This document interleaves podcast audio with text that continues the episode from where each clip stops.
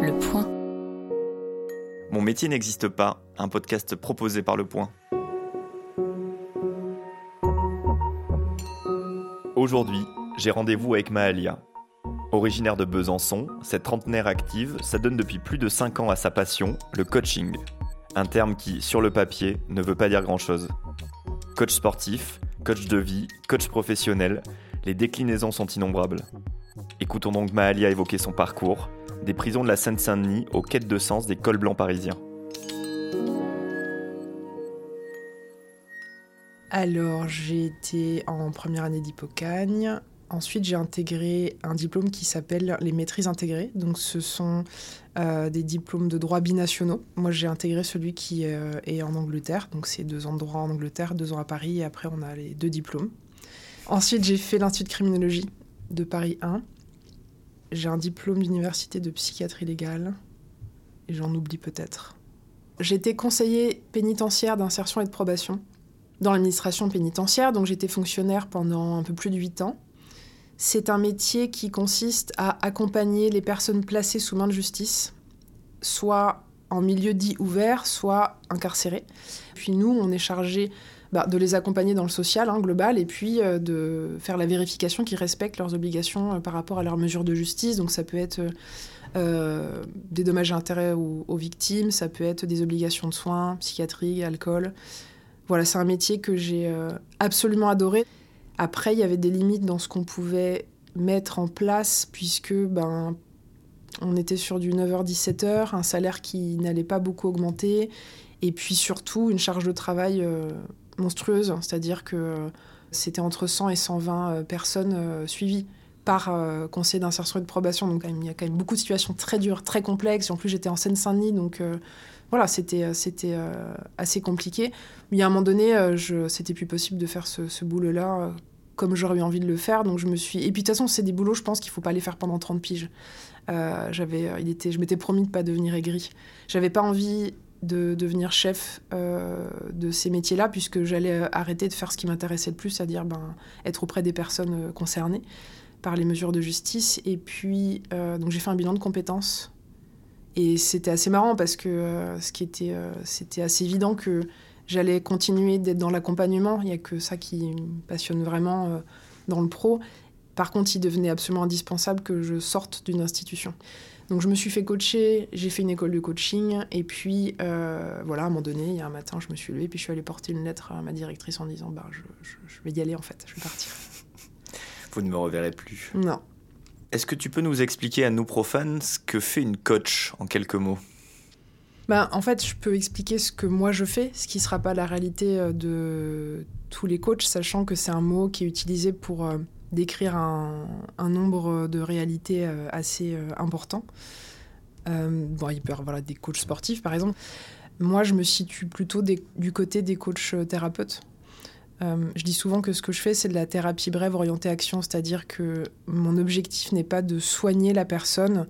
Mon objectif premier n'est pas son bien-être. En fait, le bien-être devient une conséquence ou un corollaire de ce qu'on va faire ensemble. Mais moi, les gens viennent me voir parce que ils ont envie ou besoin de faire quelque chose et ils n'y sont pas parvenus jusqu'à maintenant, ou alors c'est trop lent, ou alors c'est trop le bazar, et ils se disent que ça va être plus simple et plus rapide avec un accompagnement. Les gens viennent vers moi avec une demande qu'on appelle la demande initiale, qui soit est extrêmement précise. Par exemple, j'ai envie de monter ma boîte de ou euh, autre reconversion professionnelle. Ça peut être aussi des objectifs dits transversaux, c'est-à-dire, ben, je sais pas, la confiance en soi, l'estime de soi, la capacité, voilà, euh, dans le relationnel à faire certaines choses. Pour moi, c'est le point de départ en fait. Mais c'est pas forcément que ça qu'on va faire.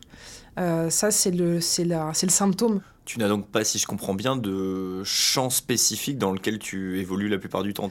Moi, non. Il euh, y a pas mal de confrères et de consoeurs qui ont des spécialités. J'aime et je tiens énormément à avoir une très grande diversité de, de clients. Quand, je me suis installée au début, euh, j'ai beaucoup entendu que quand on, veut développer euh, un métier de coach, c'est hyper important pour la com de fixer une cible. Donc c'est vrai qu'au début, je, me, crois que je m'étais axée sur les expats et plus précisément encore sur le retour en France. Ça m'a permis de rencontrer plein de gens, de faire partie de groupes de travail, etc. Mais assez vite, euh, ça m'a gonflé en fait. L'idée d'être enfermé dans des problématiques trop similaires tous les jours, c'est un peu l'angoisse. Euh, ça peut d'ailleurs contrarier un certain nombre de personnes quand on me contacte sur LinkedIn pour me proposer d'être euh, sur une plateforme euh, pour intervenir auprès des entreprises et qu'on me demande quelle est votre expertise, sachant que le sous-entendu derrière ça, c'est qu'il faut avoir une expertise. ben ouais, enfin, ou pas quoi.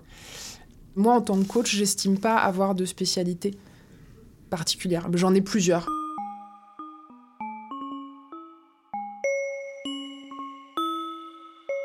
Pour en revenir à une question plus classique, est-ce que tu peux nous dire et nous expliquer à quoi ressemble l'une de tes journées? Oui. Déjà, euh, je n'ai aucun rendez-vous avant midi. C'est un principe que j'ai mis un peu de temps et d'effort à mettre en place parce que je déteste être réveillée par un bruit extérieur. Je peux pas blairer les réveils en fait, vraiment. Si j'ai un réveil maintenant, c'est parce que j'ai un, train ou un avion et en général je me débrouille pour qu'il soit pas le, pas le matin. En fait, le matin, soit je dors beaucoup, soit c'est un moment où je suis vraiment dans un état d'esprit, dans un état mental où je peux faire du gros travail de fond voilà, des moments où je vais faire de la recherche, où je vais euh, construire des, contenus euh, d'ateliers, euh, où je vais réfléchir à ce que je vais proposer à telle ou telle personne. Et donc, en fait, c'est un moment où j'ai pas du tout envie d'être interrompue dans un fil de pensée. Entre midi et 17h, j'ai des, soit des séances de coaching qui font une heure et demie, donc la plupart au téléphone, et puis quelques-unes, je peux recevoir chez moi. Et puis, euh, j'ai aussi les créneaux réservés pour les entretiens préalables. Quand euh, une personne euh, souhaite être coachée par moi, je la renvoie vers l'onglet contact de mon site internet et en fait, il y a un questionnaire qui est à remplir. une fois que j'ai reçu les réponses, je propose à la personne un entretien téléphonique ben, gratuit de 45 minutes à peu près qui vise à bien comprendre sa demande, et puis dans une deuxième partie, c'est d'expliquer à la personne euh, comment je travaille. Et l'idée, c'est qu'à la fin de cet entretien, euh, la personne comme moi ayons toutes les informations nécessaires pour pouvoir faire le choix ou pas de travailler ensemble. Passé 17 heures, je suis plus trop, euh, trop en forme pour, pour accompagner les gens. C'est vrai que je travaille sur des séances qui, font une heure et demie, et puis même les entretiens préalables, je suis extrêmement concentrée. Donc je peux pas non plus en faire 15 par jour si je veux être attentive. Je sais qu'à mon âge, j'en faisais, euh, je faisais trois séances par jour plus un call et je me suis rendu compte que c'était pas une très bonne idée. J'étais, j'étais euh, out le soir. Je pouvais rien faire, je pouvais pas voir des potes, je pouvais pas. Donc je me suis dit que c'était, c'était too much. Est-ce que tu peux nous dire à quoi ça ressemble une séance de coaching en ta compagnie? Euh, sur une séance où on s'est dit, sur celle d'avant par exemple, oui, la confiance en soi dans le pro, faudra, faudra la bosser. Là, par exemple, sur ce thème-là, j'ai un exercice précis avec des questions dans un ordre précis et puis des exercices euh, que tu feras toi chez toi. Le plus gros, c'est ce qui est fait en dehors, en vrai. Enfin, dans, la vision que, que j'en ai. Donc, en fait, ça ressemblerait, cette séance-là, à une conversation où je vais te poser des questions et tu vas me répondre, sachant que c'est des questions... Euh, souvent un peu inhabituel, que ce soit dans la forme ou dans le fond. Et donc, c'est un échange euh, qui va être sur un rythme peut-être un petit peu différent d'une conversation normale comme celle qu'on est en train d'avoir là. Mais en fait, ça ressemble vraiment à juste des gens qui se causent, quoi. Est-ce que as, ton intérêt pour le, coaching en général et cette, euh, entre guillemets, cette fibre sociale que tu peux avoir rejaillit de temps en temps hors de ta sphère professionnelle? J'entends par là, est-ce qu'auprès de tes amis, tu as aussi un peu le rôle de coach Ouais, ce serait intéressant de leur poser la question à eux mhm. déjà. Après, dans la raison pour laquelle j'aime autant bosser avec les gens, accompagner les gens, aider les gens, c'est pas que un truc de Mère Teresa.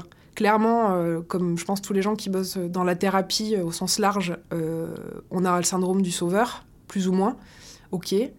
Mais une fois finalement que c'est dit et que c'est posé, il n'y a, pas, a pas que le fait d'aider les gens qui m'inspire, c'est aussi, en ce qui me concerne, le fait de résoudre des équations extrêmement complexes. Sauf que c'est pas des maths, c'est des gens. Mais c'est pareil en fait. C'est des puzzles hyper compliqués, les gens. Donc cet aspect résolution de problème, il, est, il fait partie de ma moelle épinière. Clairement.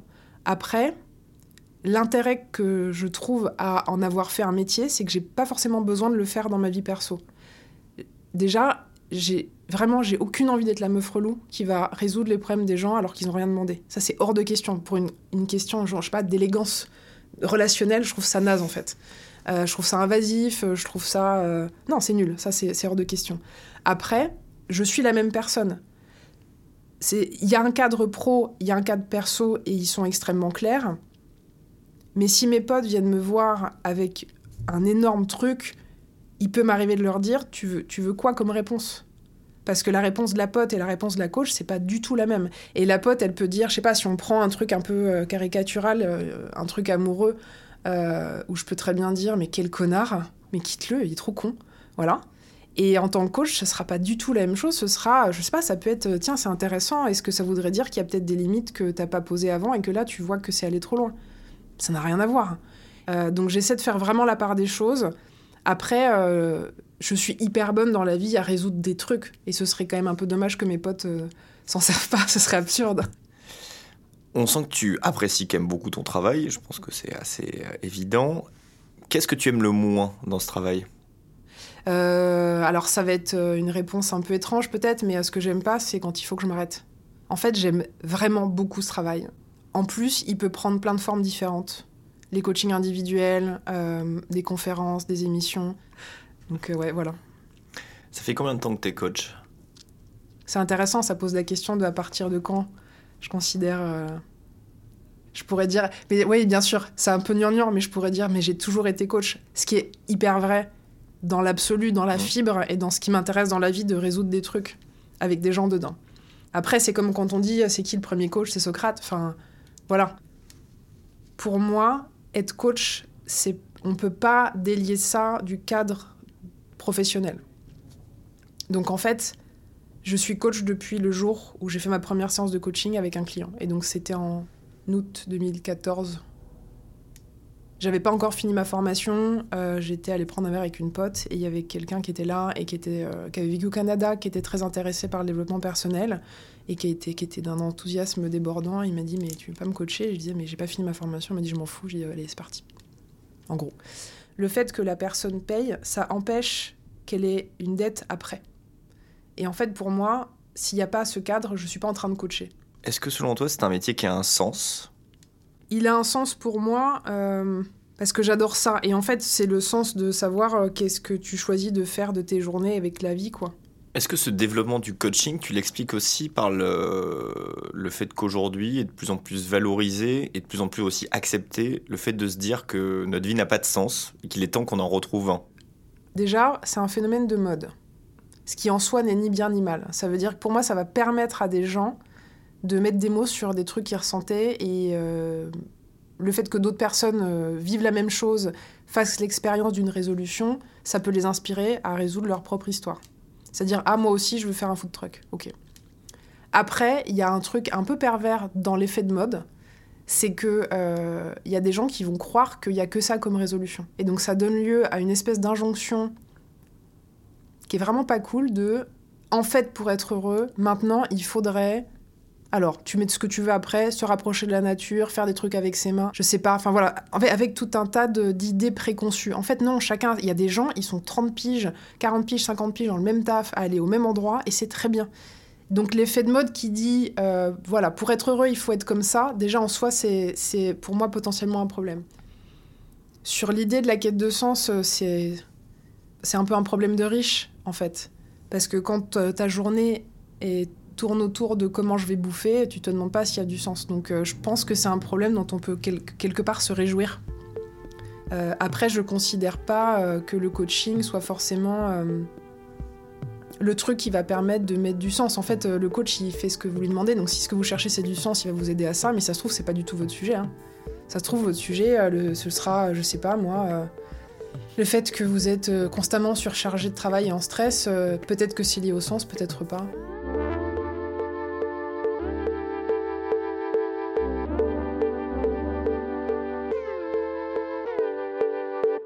Tu es passé de l'administration pénitentiaire euh, en Seine-Saint-Denis au coaching à Paris et dans sa région. Donc, c'est des profils qui ont pas mal évolué, j'imagine, des gens que tu as pu côtoyer. On peut dire ça, ouais. Euh, c'est un euphémisme.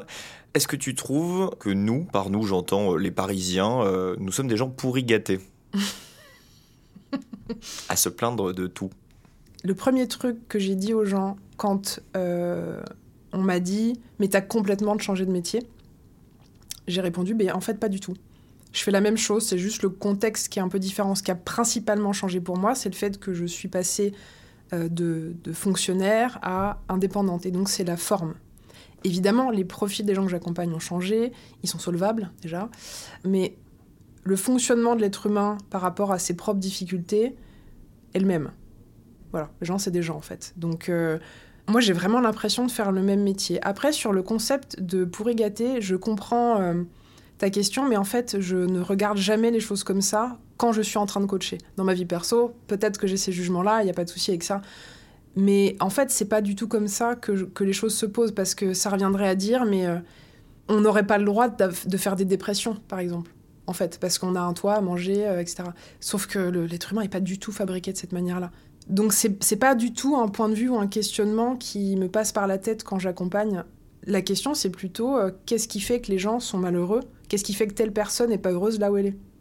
Est-ce qu'il t'arrive parfois d'avoir euh, des clients dont les problèmes, quels qu'ils soient, euh, sont tellement lourds que tu te dis que, en fait, c'est plus, ça serait plutôt sans doute à un praticien, que ce soit un médecin, psychologue ou psychiatre, de les aider plutôt que toi? Est-ce que c'est un cas de figure qui arrive Alors, c'est quelque chose. Euh, euh, c'est une chose à laquelle je fais extrêmement attention. Dans mon métier d'avant, j'ai été très bien formée à faire la différence entre ce que moi je pouvais travailler en tant que travailleur social sur le passage à l'acte, etc., et ce qui euh, tenait de la prise en charge d'un psychologue ou d'un psychiatre.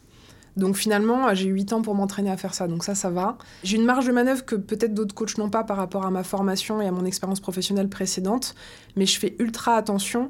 Et si jamais il y a des choses qui sortent en... pendant le coaching, je vais faire ce que je peux avec les outils que j'ai. Donc je vais pouvoir travailler sur, des mémoires, sur des traumas, mais je vais indiquer aux gens que euh, pour travailler telle ou telle thématique en profondeur, ce sera pas moi, il serait pas mal qu'ils puissent aller voir quelqu'un, soit pendant le coaching, ça c'est pas du tout un problème, c'est même d'ailleurs tout à fait passionnant, euh, soit après. Et donc c'est à eux ensuite de prendre leurs responsabilités. Je fais ultra attention à pas sortir de ma zone de compétence parce que parce qu'en fait ça m'intéresse pas. J'ai rien à j'ai rien à prouver pour le coup et je vais pas commencer à les bidouiller des trucs si je sais pas comment on fait. Enfin, ce, serait absurde. Moi, je considère que dans l'accompagnement, la notion de concurrence n'a pas de sens, elle n'a pas de raison d'être. Chacun sa place, chacun ses compétences, et puis on œuvre ensemble. Et donc, ce qui est merveilleux, c'est quand j'ai l'occasion d'avoir des gens qui sont accompagnés par d'autres personnes et d'autres disciplines, et où la personne nous autorise à communiquer entre praticiens, et où avec des grilles de lecture complètement différentes, on retombe sur des choses similaires, c'est fantastique. Enfin, ça, ça permet des évolutions euh, merveilleuses. Donc voilà, notion de concurrence, moi, je, dans l'accompagnement, ça m'échappe. Est-ce que tu as une sorte d'engagement au, secret professionnel comme peuvent l'avoir les praticiens?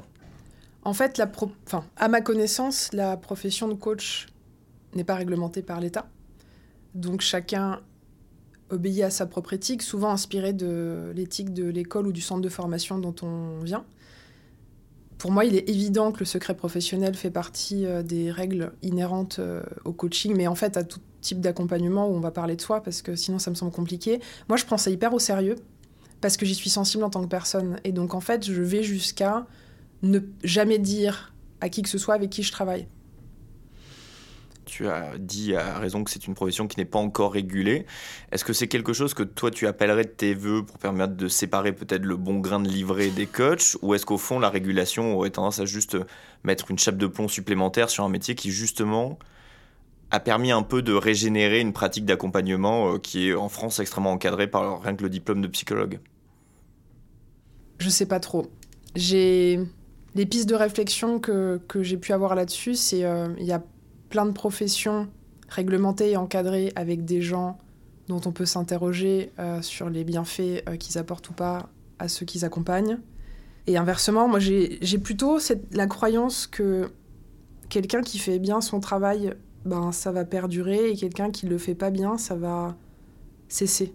Je sais pas, pour les cas extrêmement rares où les gens seraient dangereux ou je sais pas quoi, mon idée c'est que ça, ça s'auto-détruit quoi et qu'en fait, il n'y a pas forcément besoin d'une régulation externe. Et puis l'autre truc, c'est euh, mais comment quoi?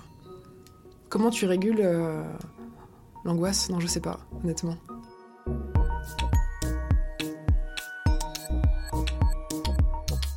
Mon métier n'existe pas est un podcast de Romain Gonzalez. Découvrez dans chaque épisode la réalité de ces nouveaux métiers, aux intitulés parfois bien difficiles à déchiffrer.